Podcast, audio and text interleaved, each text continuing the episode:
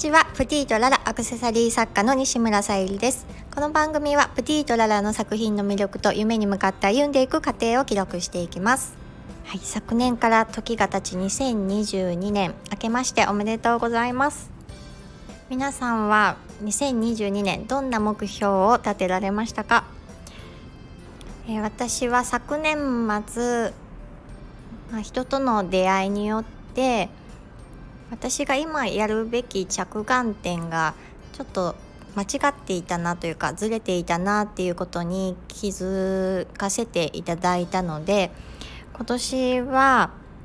まあ、まずもう基本的なことで頭で考えるより先に行動するっていうのを意識していこうと思っています。口で言うのは簡単なんですがもう40年思考の癖がついてきているのでまあ、どうしても私の場合不安が先行してしまって失敗も怖くなって何かにチャレンジすることって少なくなっていました。で実際自分が素敵だなっていう生き方をしている方と、まあ、出会うことが増えてきてでそういった方とお話ししていたりするとやっぱり考え方が全然違うくってで私の思考の癖とかあのそこで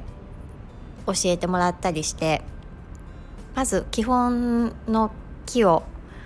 今年はやっていきたいと思います。ま将来あの死ぬ時になってもっとやっておけばよかったっていう後悔がないように失敗も経験に変えていくことで失敗じゃなくなると思うのでまた口で言うのは簡単ですが行動していけるように意識していきます。でまず今年のスタートは、えー、ジムに通うっていうことをまずやってみて今までちょっと時間がないっていう理由をつけて、まあ、やってみたいなと思っ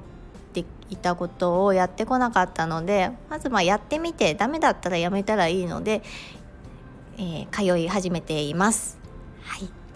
あ、人であの意識持って行動できる方はいいと思うんですけど私はどうしても一人になると自分の思考の癖に戻ってしまうので